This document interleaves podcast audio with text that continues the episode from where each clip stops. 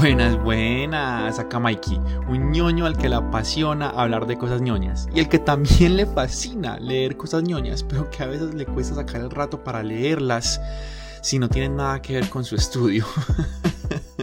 Por esta razón, he decidido crear espacios en mi cuenta de TikTok en donde me estoy obligando a leer en vivo frente a todas las personas que quieran uno de los libros más famosos de la divulgación científica, Cosmos, de Carl Sagan. Además, para quienes no puedan estar en los lives, también me he grabado para que puedan escuchar mientras que están haciendo cualquier otra cosa y aprender un poco de la ciencia de la forma tan poética en la que esta persona escribe un viaje personal tan maravilloso a través de la narración de mi no tan dulce pero emocionada voz. Espero que lo disfruten tanto como yo. Listo, entonces voy a, leer el libro de la forma en como yo leo los libros. Es que a mí me gusta ver todos, todos los detalles antes de, de, empezar a leerlo. Entonces yo casi siempre como que empiezo a leer como que todo lo que dice por los lados. Por acá dice Carl Sagan. Por acá dice, no sé si es como un subtítulo o simplemente una frase provocadora. Una evolución cósmica de 15 mil millones de años que ha transformado la materia en vida y conciencia. Me parece muy interesante que diga 15 mil millones de años. La razón por la cual me parece muy interesante es porque no recuerdo bien de cuándo es el libro. 1980 es el libro. Y no sé, no he averiguado, ve, me queda la tarea de averiguar después de esto, si en 1980 se creía que el universo tenía 15 mil millones de años.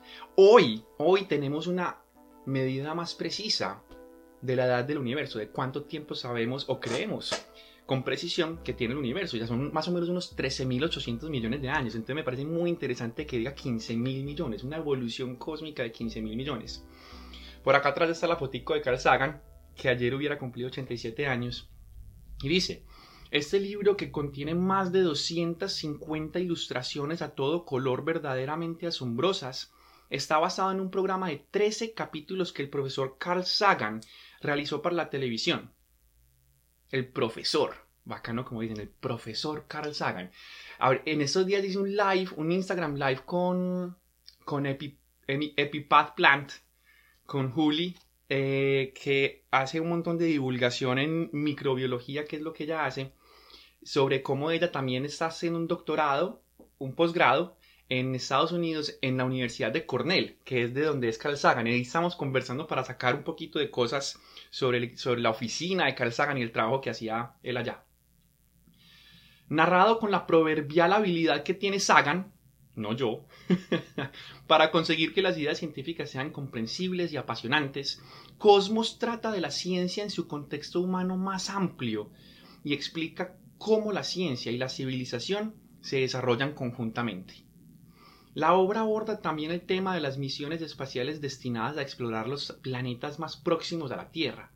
Se ocupa de la antigua biblioteca de Alejandría, del cerebro humano, de los jeroglíficos egipcios, del origen de la vida, de la muerte del Sol, de la evolución de las galaxias y de los orígenes de, los orígenes de la materia, los soles y los mundos.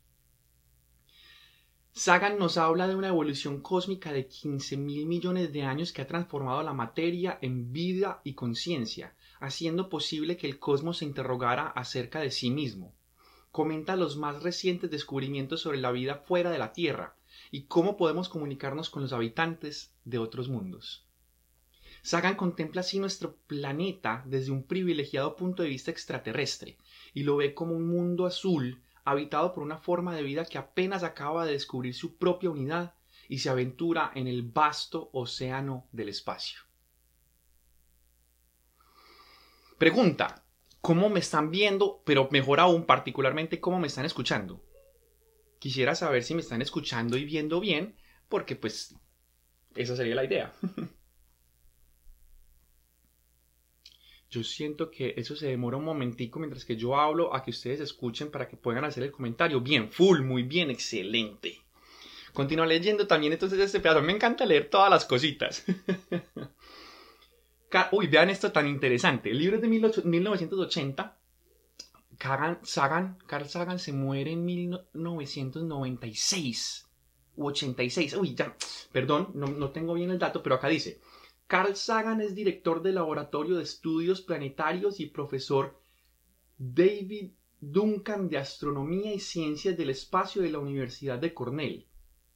¿Quién, ¿Qué será profesor David Duncan? Que alguien, que alguien googlee qué es David Duncan. El profesor David Duncan de Astronomía. Siento que no es como alguien, sino como un puesto prestigioso en la Universidad de Cornell. ¿Y quién, quién estará ocupando ese puesto en este momento?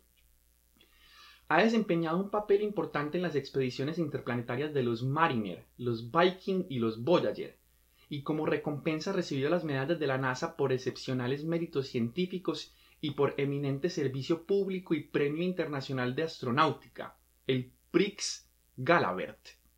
Ha sido presidente de la sección de Ciencias Planetarias de la Sociedad Astronómica Americana, presidente de la sección de astronomía de la, Sociedad, de la Asociación Americana para el Progreso de la Ciencia y presidente de la, de la sección de planetología de la Unión Geofísica Americana. Es manera presidente de todo, le faltó ser presidente del mundo. Casi.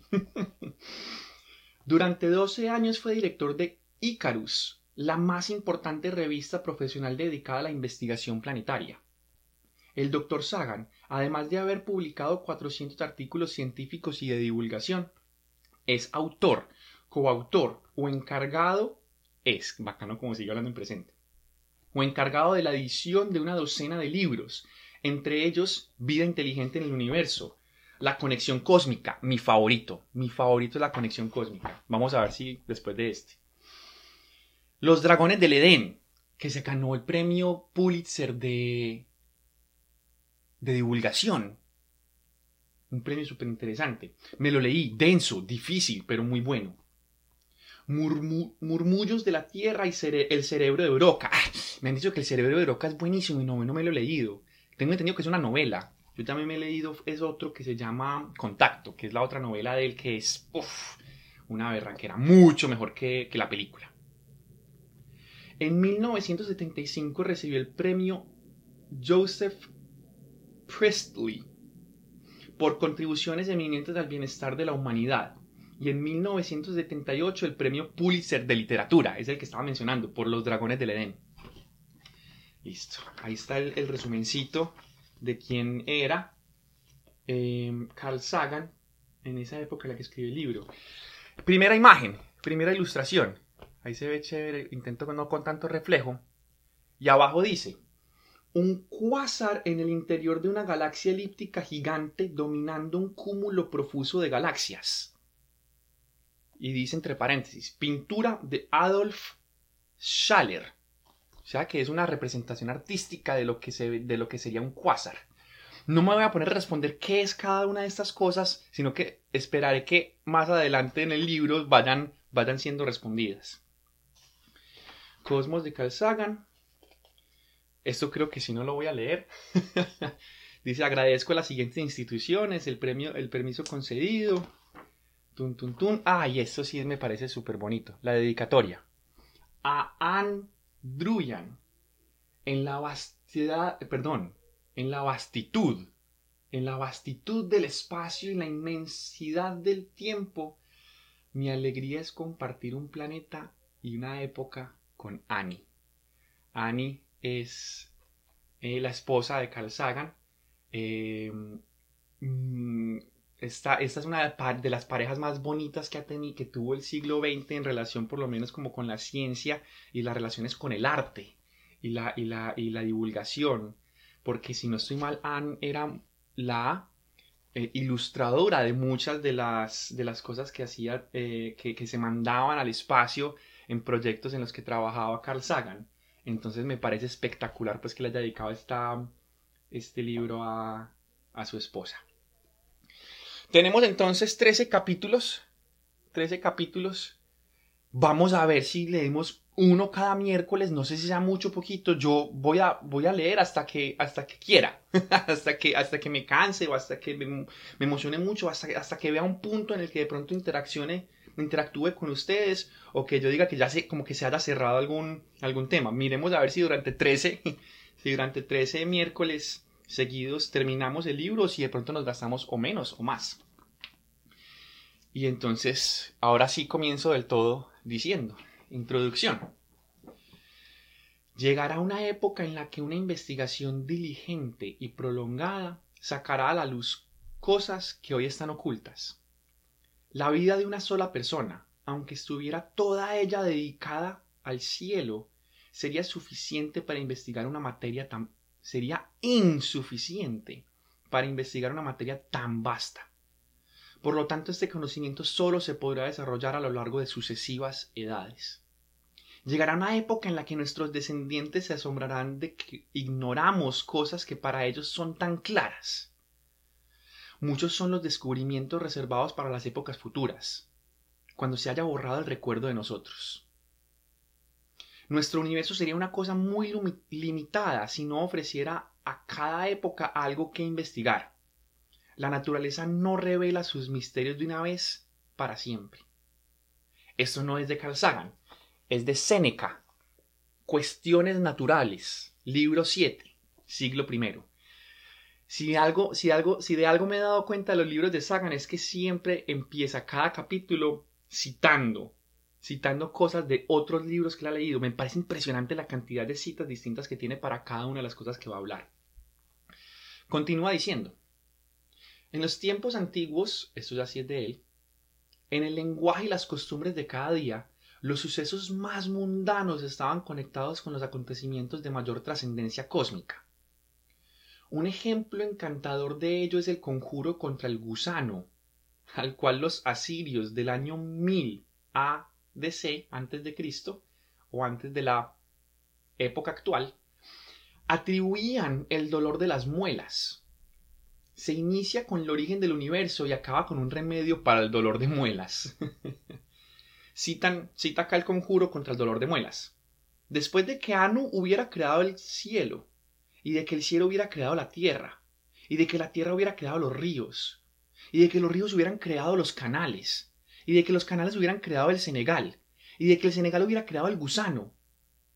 El gusano se presentó llorando ante Shamash, derramando sus lágrimas ante Ea. ¿Qué vas a darme para que pueda comer? ¿Qué vas a darme para que pueda beber? Te daré el higo seco y el albaricoque. ¿De qué me van a servir un higo seco y un albaricoque? Levántame, y entre los dientes y las encías permíteme que resida. Por haber dicho esto, oh gusano, que Ea te castigue, te castigue con el poder de su mano. Vamos a ver cómo sigue citando el conjuro contra el dolor de las muelas. Tratamiento, dos puntos. Has de mezclar cerveza de segundo grado y aceite. Has de recitar tres veces el conjuro sobre la medicina y aplicarla luego sobre el diente. Nuestros antepasados estaban muy ansiosos por comprender el mundo, pero no habían dado todavía con el método adecuado. Imaginaban un mundo pequeño, pintoresco y ordenado donde las fuerzas dominantes eran dioses como Anu, Ea y Shamash. En este universo las personas jugaban un papel importante, aunque no central. Estábamos ligados íntimamente con el resto de la naturaleza, naturaleza con mayúscula. El tratamiento del dolor de muelas con cerveza de segunda calidad iba unido a los misterios cosmológicos más profundos. Actualmente hemos descubierto una manera eficaz y elegante de comprender el universo, un método llamado ciencia. Este método nos ha revelado un universo tan antiguo y vasto que a primera vista los asuntos humanos parecen de poco peso. Nos hemos ido alejando cada vez más del cosmos hasta parecernos algo remoto y son consecuencias importantes para nuestras preocupaciones de cada día. Pero la ciencia no solo ha descubierto que el universo tiene una grandeza que inspira vértigo y éxtasis, una grandeza accesible a la comprensión humana, sino también que nosotros formamos parte en un sentido real y profundo de este cosmos, que nacimos de él y que nuestro destino depende íntimamente de él. Me perdí, ya. Los acontecimientos humanos más básicos y las cosas más triviales están conectadas con el universo y sus orígenes. Este libro está dedicado a la exploración de estas perspectivas cósmicas. En la primavera y otoño de 1976, yo formaba parte del equipo de imagen en vuelo del vehículo de aterrizaje Viking y me dedicaba junto con cientos de científicos colegas a la exploración del planeta Marte. Por primera vez en la historia humana habíamos hecho aterrizar dos vehículos espaciales en la superficie de otro mundo. Los resultados descritos de modo más completo en el capítulo 5 fueron espectaculares, y el significado histórico de la misión quedó claro para todos. Sin embargo, el público en general apenas sabía de estos grandes acontecimientos.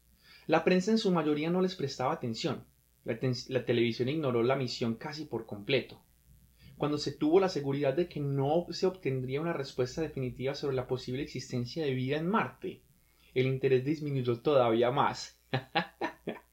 Me río porque en ese momento está el Perseverance buscando la posibilidad de esa vida todavía. 1976, 2021, esos son 1, 2, 3, 4, 45 años después. La ambigüedad se toleraba muy poco. Cuando descubrimos que el cielo de Marte presentaba un color amarillo, amarillo rosado en lugar del azul que se le había atribuido al principio, equivocadamente el anuncio fue recibido por un coro de joviales silbidos por parte de los periodistas reunidos. Querían que incluso en este aspecto Marte se pareciera a la Tierra. Wait, what? O sea que los atardeceres en Marte no son azules. Y yo soy... ¡Ah! Espera, espera, tengo que seguir leyendo. Creían que su público se desinteresaría paulatinamente de Marte a medida que el planeta resultase cada vez más distinto de la Tierra. Y sin embargo, los paisajes de Marte son impresionantes, las vistas conseguidas impotentes. Yo sabía positivamente por experiencia propia que existe un enorme interés global por la exploración de los planetas y por muchos temas científicos relacionados con ella. El origen de la vida, la Tierra y el cosmos. La búsqueda de inteligencias extraterrestres, nuestra conexión con el universo. Y estaba seguro que se podía estimular ese interés a través del medio de comunicación más poderoso, la televisión. Ay, cuánto le gustaría a Sagan estar viviendo en ese momento. Compartiría mi opinión B. Gentry Lee, el director de análisis de datos y planificación de la misión Viking, hombre de extraordinarias capacidades organizativas. Decidimos, como una apuesta, enfrentarnos con el problema nosotros mismos. Lee propuso que formáramos una compañía productora dedicada a la difusión de la ciencia de un modo atractivo y accesible.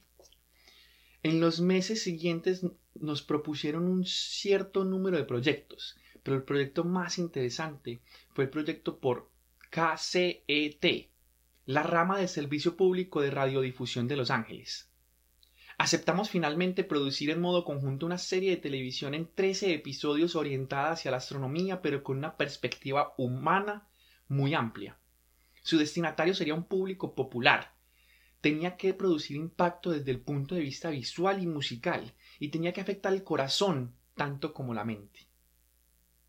Hablábamos, hablamos con guionistas, contratamos un productor ejecutivo y nos vimos embarcados en un proyecto de tres años llamado Cosmos. Tres años produciendo 13 capítulos. Y hoy en día ya hay youtubers haciendo capítulos cada semana. ¡Ugh! pucha! En el momento de escribir estas líneas, no yo, yo ojalá yo pudiera, quiero un equipo de producción. En el momento de escribir estas líneas, el programa tiene un público espectador en todo el mundo estimado en 140 millones de personas. Es decir, el 3% de la población humana del planeta Tierra. Su lema es que el público es mucho más inteligente de lo que se suele suponer que las cuestiones científicas más profundas sobre la naturaleza y el origen del mundo excitan los intereses y las pasiones de un número enorme de personas. La época actual es una encrucijada histórica para nuestra civilización y quizás para nuestra especie. Sea cual fuera el camino que sigamos, nuestro destino está ligado indisolublemente a la ciencia. Es esencial para nuestra simple supervivencia que comprendamos la ciencia. Además, la ciencia es una delicia. La evolución nos ha hecho de modo tal que el hecho de comprender nos da placer, porque quien comprende tiene posibilidades mayores de sobrevivir. Ah. La ciencia es una delicia. La evolución nos ha hecho de tal modo que el hecho de comprender nos da placer, porque quien comprende tiene posibilidades mayores de sobrevivir. La serie de televisión Cosmos y este libro son un intento ilusionado para difundir algunas de las ideas, métodos y alegrías de la ciencia. Esta obra y la serie televisiva evolucionaron conjuntamente. En cierto modo, cada una se basa en la otra. Muchas ilustraciones de este libro se basan en los impresionantes montajes visuales preparados para la serie televisiva. Pero los libros y las series televisivas tienen unos públicos algo diferentes y permiten enfoques distintos.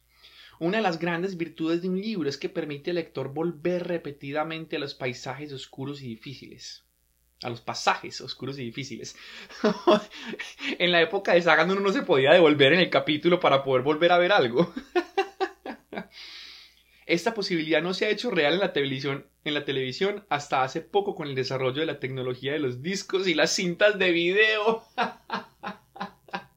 Ay, esto me encanta.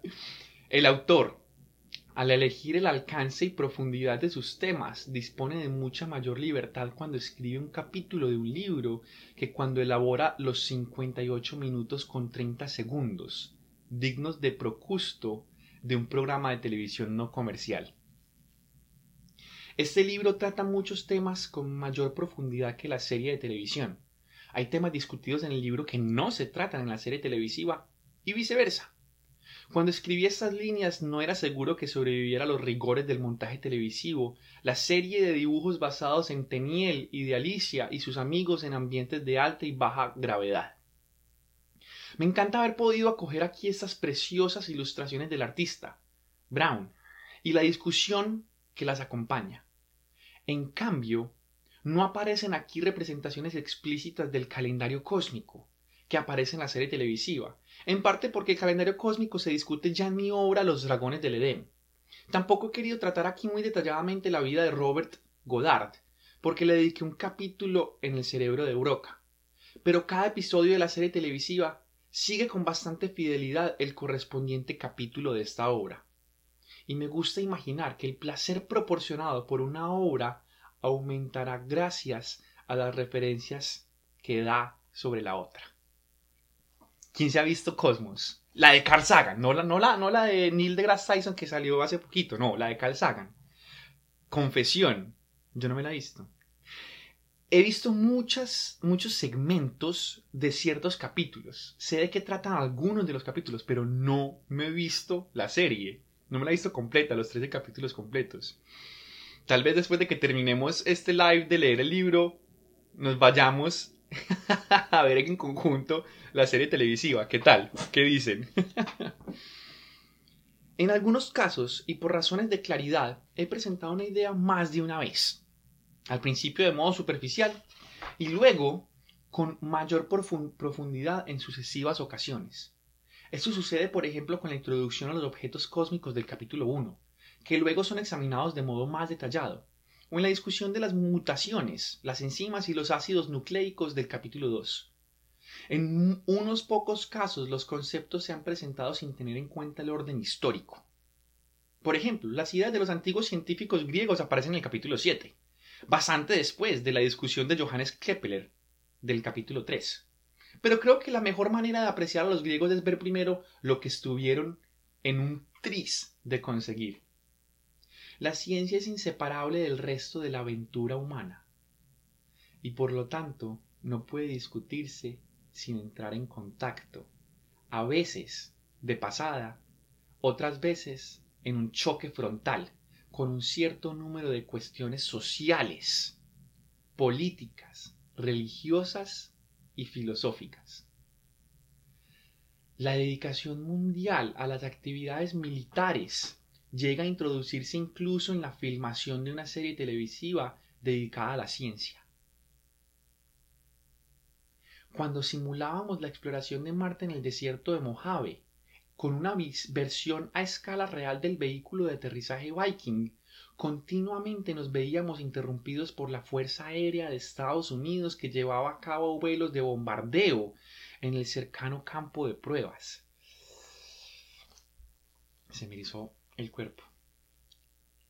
En Alejandría, Egipto, cada mañana de 9 a 11 nuestro hotel se convertía en el objetivo de prácticas de hostigamiento de la Fuerza Aérea Egipcia. En Samos, Grecia, hasta el último momento no nos dieron permiso para filmar en ningún punto de la isla, debido a unas maniobras de la OTAN y la construcción bajo tierra y en laderas de montañas de unas madrigueras destinadas claramente a emplazamientos de artillería y tanques. En Checoslovaquia la utilización del walkie-talkie para organizar el apoyo Ay, perdón que me ría. Del walkie-talkie. No había celulares. En Checoslovaquia la utilización del walkie-talkie para organizar el apoyo logístico en la filmación de una carretera rural atrajo la atención de una casa de la Fuerza Aérea Checa que se puso a dar vueltas sobre nosotros hasta que pudimos convencerle, en checo, de que no estábamos penetrando, perdón, perpetrando nada que amenazara la seguridad nacional. En Grecia, Egipto y Checoslovaquia, nuestros equipos de filmación iban acompañados en todas partes por agentes del aparato estatal de seguridad. Unas gestiones preliminares para filmar en Kaluga, URSS, fue pucha. Todavía no existía Rusia como Rusia, sino que existía la, la Unión Soviética. Unas sesiones preliminares para filmar en Kaluga, en la Unión Soviética, e incluir unas secuencias en proyectos sobre la vida de un pionero ruso de la astronáutica, Konstantin Tsiolkovsky, toparon con una negativa. Después descubrimos que se iban a celebrar allí unos juicios contra disidentes. Nuestros equipos de filmación fueron tratados con mucha amabilidad en todos los países que visitamos, pero la presencia militar global, el temor en el corazón de las naciones, era omnipresente. Esta experiencia confirmó mi decisión de tratar las cuestiones sociales que fueran relevantes, tanto en la serie como en el libro. La esencia de la ciencia es que se autocorrige. La esencia de la ciencia es que se autocorrige nuevos resultados experimentales y nuevas ideas están resolviendo continuamente viejos misterios. Por ejemplo, en el capítulo 9 hablamos de que el Sol parece estar generando un número demasiado pequeño de neutrinos, unas partículas muy difíciles de captar. Allí se rozan algunas de las explicaciones propuestas. Ay, no soy, no soy experto en, astrofísica estelar y neutrinos. Me, me, me pregunto si ya se habrá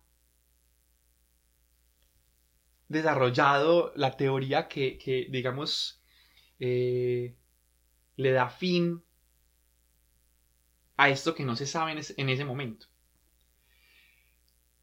En el capítulo 10 nos preguntamos si hay materia suficiente en el universo para que llegue a detener en algún momento la recesión de las galaxias distantes. Y en el universo y si el universo es infinitamente viejo y por lo tanto increado, increado, ¿qué significa increado? O sea, no creado. Sí, claro, si es infinitamente viejo, o sea, si ha existido para siempre, es que no fue creado en ningún momento. Entonces, uy, yo no, conocía ese verbo, o, esa, o, esa, o ese que, ¿cómo se llama? Ese sustantivo, eh, adjetivo, increado. Los experimentos de Frederick Reins en la Universidad de California pueden haber echado desde entonces algo de luz sobre estas cuestiones. Este investigador cree haber descubierto A. que los neutrinos existen en tres estados distintos, de los cuales solo uno podría detectarse con los telescopios de neutrinos que estudian el Sol. Pucha, no sé tanto de, física de partículas como para decir si, si, eso todavía se sigue diciendo así o no. B.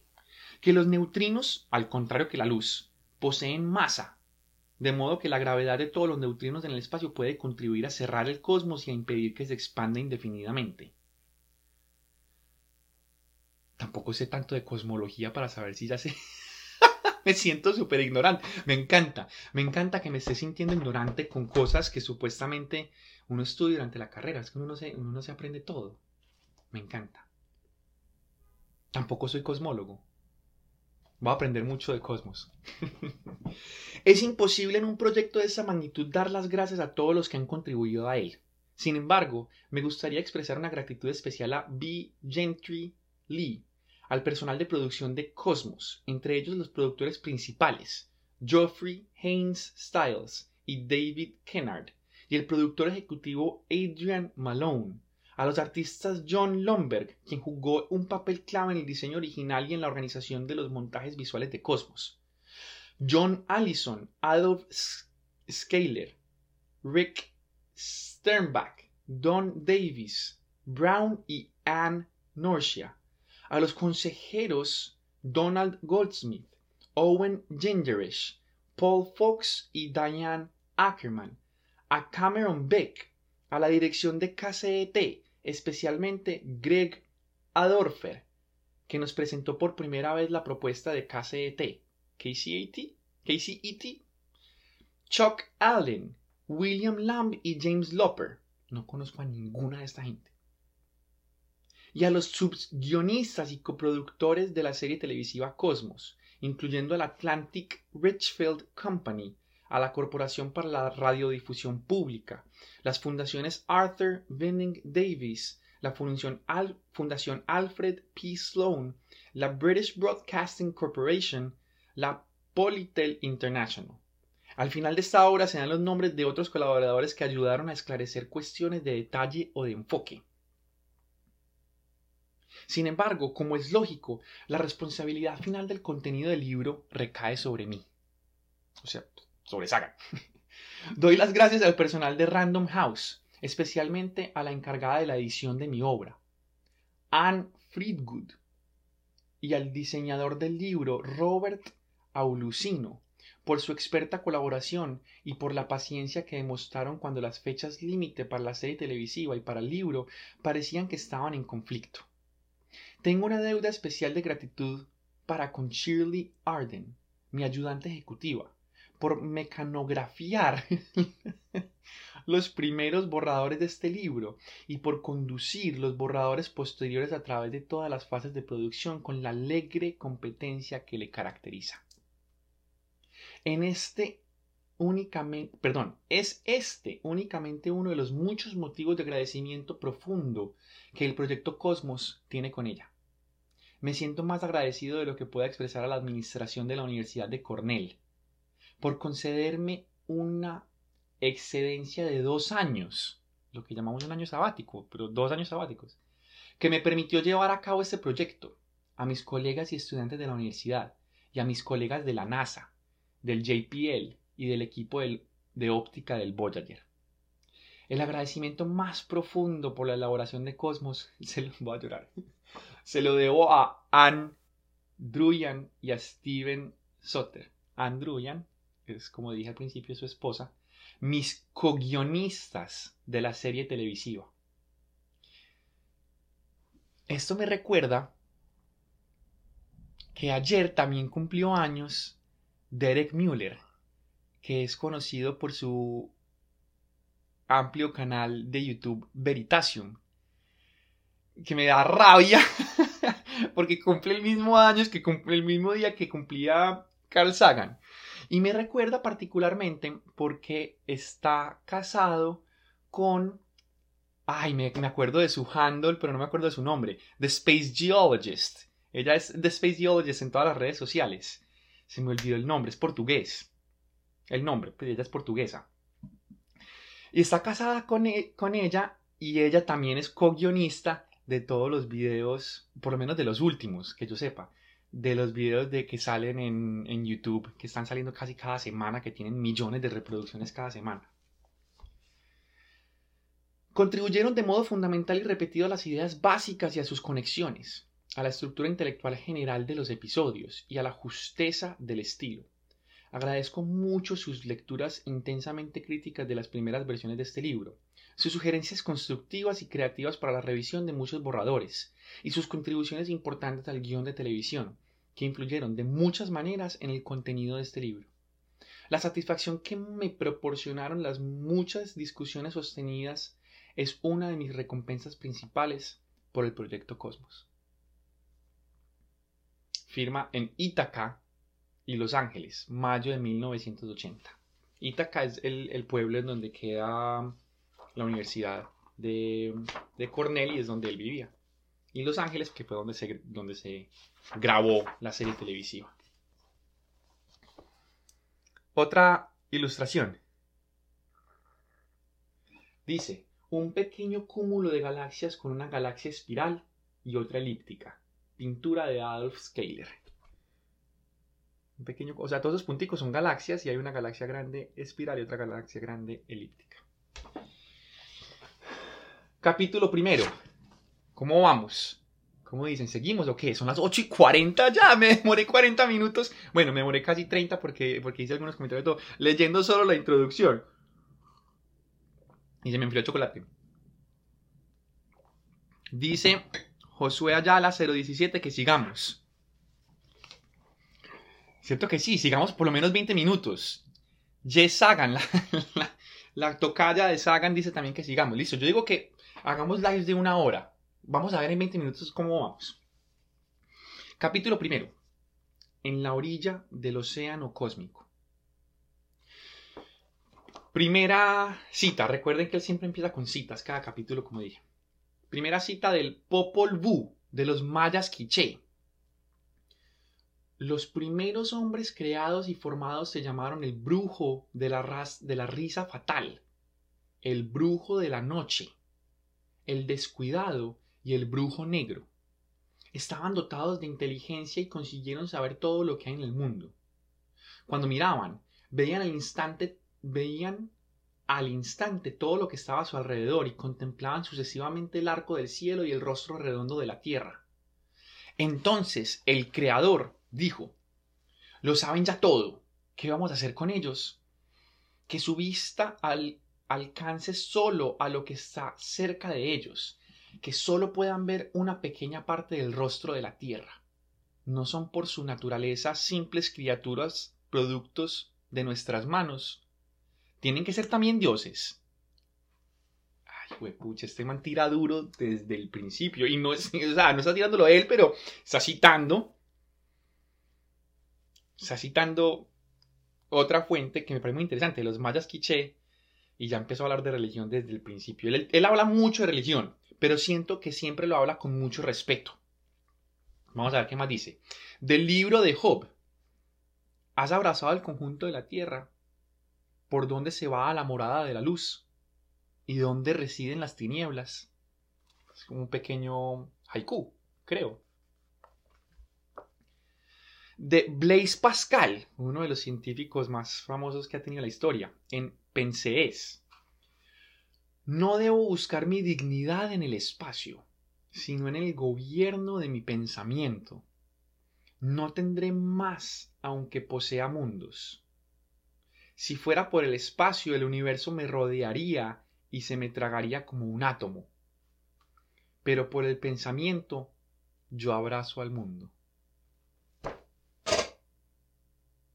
¡Ah! pucha. De Huxley, el mismo escritor de mm, Un Mundo Feliz, A Brave New World, en 1887. Lo conocido es finito, lo desconocido, infinito. Desde el punto de vista intelectual estamos en una pequeña isla en medio de un océano ilimitable de inexplicabilidad. Nuestra tarea en cada generación es recuperar algo más de tierra.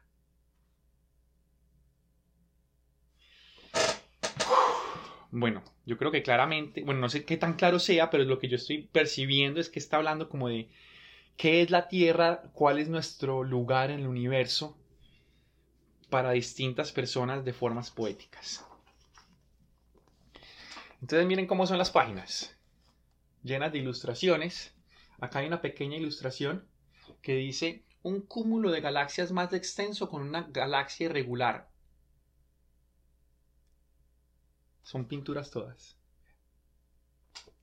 Y empieza. El...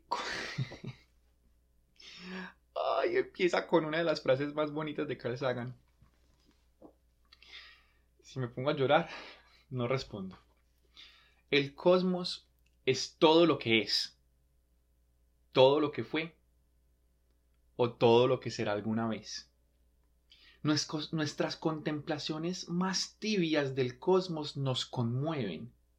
Un escalofrío recorre nuestro espinazo.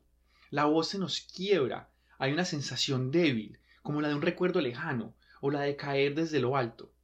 Sabemos que nos estamos acercando al mayor de los misterios. El tamaño y la edad del cosmos superan la comprensión normal del hombre. Nuestro... y de la mujer. No lo dice, pero no sé si agregarlo. Nuestro diminuto hogar planetario está perdido, está perdido en algún punto entre la inmensidad y la eternidad. En una perspectiva cósmica, la mayoría de las preocupaciones humanas parecen insignificativas, insignificantes, incluso frívolas. Sin embargo, nuestra especie es joven, curiosa y valiente, y promete mucho. Una de las cosas que más me gusta de Sagan es que, a pesar de ser tan consciente de tantas cosas, es una persona, es todavía una persona supremamente optimista. cosa que siento que le hace falta a muchas personas en muchos momentos, por diversas razones. El hecho es que dice que nuestra especie es joven, curiosa y valiente y promete mucho.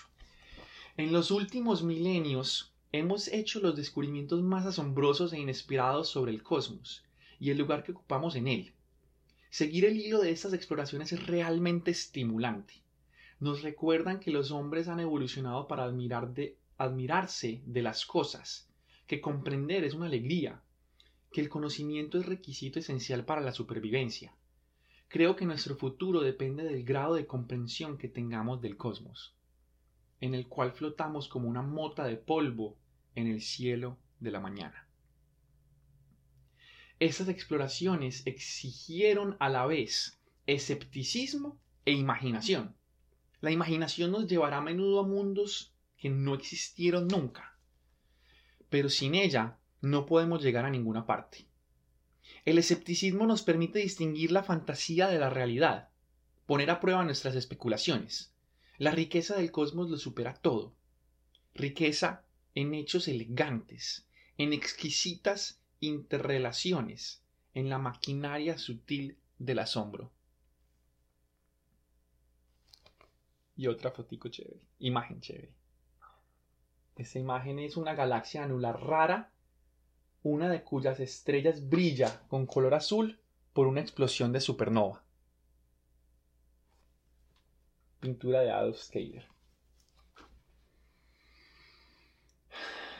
La superficie de la Tierra es la orilla del océano cósmico.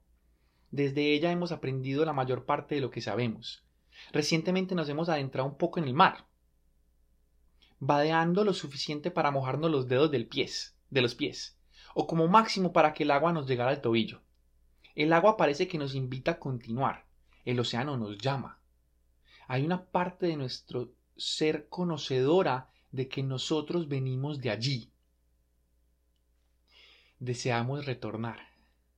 No creo que estas aspiraciones sean irreverentes, aunque puedan disgustar a los dioses sean cuales fueren los dioses posibles. Las dimensiones del cosmos son tan grandes que el recurrir a unidades familiares de distancia, como metros o kilómetros, que se escogieron por su utilidad en la Tierra, no serviría de nada. En lugar de ellas medimos la distancia con la velocidad de la luz. Ay, no, yo quiero hacer una, una, una, una traducción distinta, con la rapidez de la luz. Después les cuento por qué hago esa traducción distinta. Rapidez de la luz. Que de hecho es la traducción correcta. Ahí seguramente decía speed of light, no velocity of light, que son cosas distintas. Después les cuento. En un segundo, un rayo de luz recorre casi 300.000 kilómetros. Es decir, que da 10 veces la vuelta a la Tierra. podemos decir que el Sol está a 8 minutos luz de distancia. La luz en un año atraviesa casi 10 billones de kilómetros por el espacio. ¿Billones gringos o billones hispanos? 10 billones hispanos, o sea, está bien traducido, sí, porque son alrededor de 10 a la 12 kilómetros y 10 a la 12 son un billón. Entonces, 10 a la 13, sí, 10 a la 13, 10 billones. La luz de un año atraviesa casi 10 billones de kilómetros por el espacio. Esta unidad de longitud, la distancia que la luz recorre en un año, se llama año luz. No mide tiempo, sino distancias. Distancias enormes. La Tierra es un lugar, pero no es en absoluto el único lugar. No llega a ser ni un lugar normal. Ningún planeta o estrella o galaxia puede ser normal porque la mayor parte del cosmos está vacía. Lo odio. A, Sagan, lo, odio. es, es demasiado. Escribe demasiado lindo. Ningún planeta o estrella o galaxia puede ser normal, porque la mayor parte del cosmos está vacía. Cuando digo lo odio, es una envidia, envidia de la buena. El único lugar normal es el vacío vasto, frío y universal, la noche perpetua del espacio intergaláctico. Un lugar tan extraño y desolado que la, en comparación suya, los planetas y las estrellas y las galaxias se nos antojan algo dolorosamente raro y precioso. Si nos soltara al azar dentro del cosmos la probabilidad de que nos encontráramos sobre un planeta o cerca de él sería inferior a una parte entre mil millones de billones de billones. Y hay, hay, un, hay un footnote, ¿cómo es que llama? Un, un pie de página, que dice, recordemos el significado de los números grandes más allá de un millón. Y dice, un billón es un 1 seguido de 12 ceros, o sea 10 a la 12. Un trillón es un 1 seguido de 18 ceros, o sea 10 a la 18, etc. El exponente indica el número de ceros después del 1. Entonces, cuando dice que la probabilidad de que nos encontráramos sobre un planeta o cerca de él, si nos soltaran aleatoriamente en cualquier parte, sería inferior a una parte entre mil millones de billones de billones, es decir, 10 a la 33. 1 entre 10 a la 33. Un 1 seguido de 33 ceros. En la vida diaria, una probabilidad así se considera nula. Los mundos son algo precioso.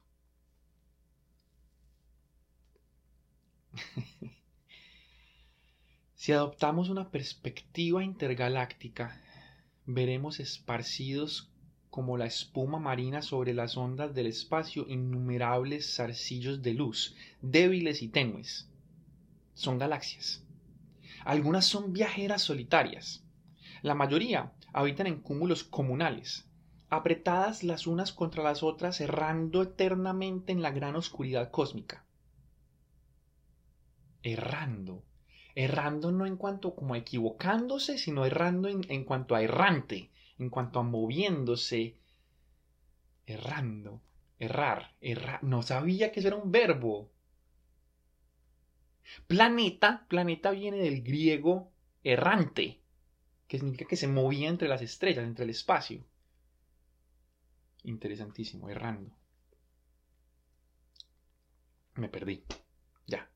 Estamos en el reino de las nebulosas, a 8 mil millones de años luz de la Tierra, a medio camino del borde del universo conocido.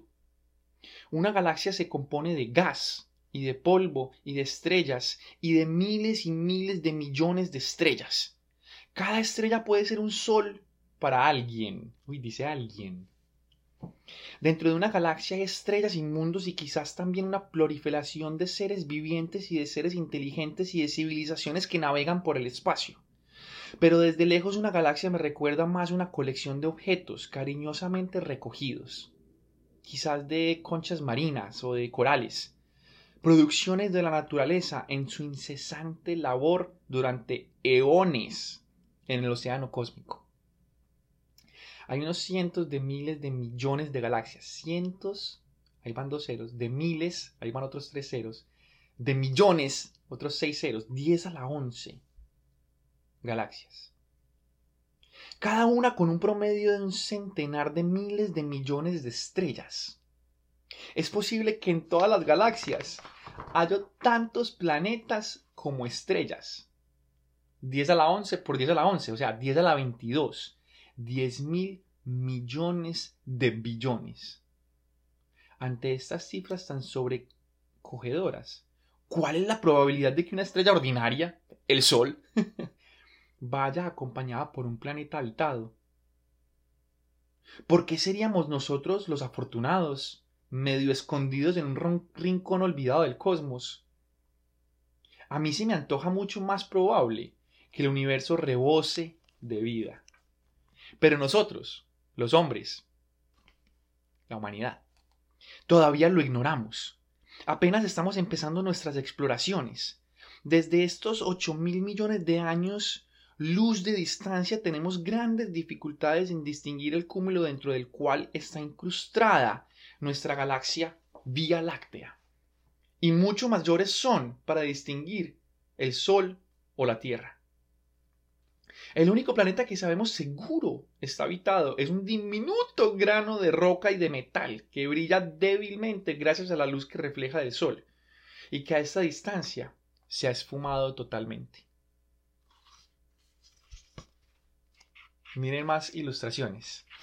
Esta de acá dice, la textura a gran escala del cosmos, una pequeña muestra de un mapa con el millón de galaxias más brillantes, todas las cuales están a menos de mil millones de años luz de la Tierra. Cada cuadrito es una galaxia que contiene miles de millones de estrellas. El mapa se basa en un estudio de telescopio que tardó en completarse 12 años, realizado por Donald Shane y Carl Wirtanen del Observatorio Lick de la Universidad de California. ¡Ay, qué lindo! A Saga no le tocó el Hubble, el telescopio espacial Hubble. pucha, y, y a finales de este año se lanza el James Webb Telescope que nos va a dar imágenes mucho más espectaculares. Vean estas otras. No, es que ya con las imágenes que tenemos de internet, ya estas imágenes, o sea, ya este libro es más arte por, por, por las palabras que recita que por las imágenes que muestra. No dejan de ser sorprendentes.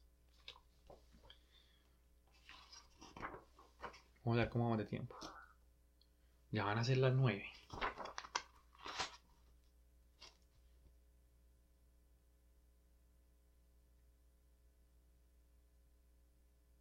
Yo digo que dejemos ahí. Digo que dejemos ahí porque va a continuar va a continuar muy bacán. Sé que no leímos nada, soy consciente. Probablemente avancemos mucho más el próximo miércoles. Pero siento que, siento que es, un, es un buen momento para, para pausar.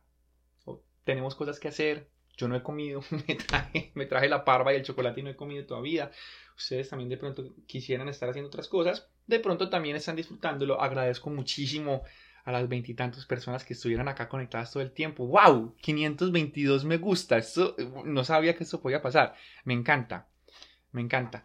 Em, agradezco, agradecería cualquier eh, recomendación, sugerencia, duda que tengan sobre lo que, sobre lo que se acaba de leer, que me lo hagan a través de mis redes sociales, en Instagram, en Twitter, acá en, en TikTok, que me digan qué les parece, si tienen alguna sugerencia o algo que quisieran, que quisieran tener en cuenta para la próxima. Eh, pero yo creería que para empezar, para empezar, tenemos un, excelente libro. Miren, ya llevamos esto. Llevamos esto. Nos falta todo esto. Yo creo que no vamos ni en la mitad del primer capítulo, o sea que nos vamos a demorar tal vez un año. Bacano. Todos los miércoles reuniéndonos durante un año. Sería interesante. Aunque ahí vamos a ver, ahí vamos a ver. Entonces voy a dejar el recordatorio. Vamos a empezar en la página 8 del libro, con estas imágenes súper bonitas, sobre el lugar en el que estamos. Eh, spoiler, empieza diciendo, por ahora nuestro viaje nos lleva a lo que los astrónomos llamamos el grupo local de galaxias. Entonces está como, como yendo desde lo más inmenso hasta dónde estamos en ese lugar de lo más inmenso. Dice por acá Jess, la tocaya de Sagan, que sería genial poder ver la serie juntos también. Sí, sí, bacanísimo. Voy a, voy a hacer una encuesta en Twitter y en, y en Instagram sobre qué tal les parecería si vemos un capítulo, yo qué sé, por Zoom, juntos, eh, después de cada capítulo leído de la, de la, del libro. Sería, sería interesante como leer uno, ver uno, leer uno, ver uno y mirar a ver la diferencia de la cual de la cual él habla ahí en ese momento. ¡Wow! Ya ves que 788 me gusta. ¿Por qué tanto me gusta? No entiendo. ¡Qué nota! Me encanta.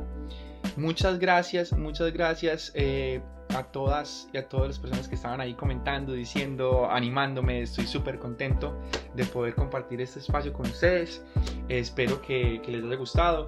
Eh, no lo hago todos los días, no lo hago todos los días. He decidido no hacerlo todos los días porque pues no sé si voy a estar disponible todos los días, mientras que creo que sí me puedo comprometer a estar disponible todos los miércoles. En particular porque ese semestre los miércoles tengo este espacio de relajación y de tranquilidad porque los miércoles son muy pesados, entonces me gusta como relajarme y no pensar en, las tareas que tengo pendientes. Entonces que esta sea una tarea pendiente lo hace mucho más eh, relajante, interesante y bacano. Me alegra ahí que les haya gustado. Madre, yo también te amo. eh, bacano por ahí Luchi Sans diciendo que nunca había visto el libro, súper super genial, que les encantó, gracias, no, me alegra mucho que les haya gustado, espero que podamos seguir, seguir eh, compartiendo este ratico y nada, les mando a todas y todos un abrazo astronómico, espero que tengan un excelente resto de noche y de semana. Chao, chao.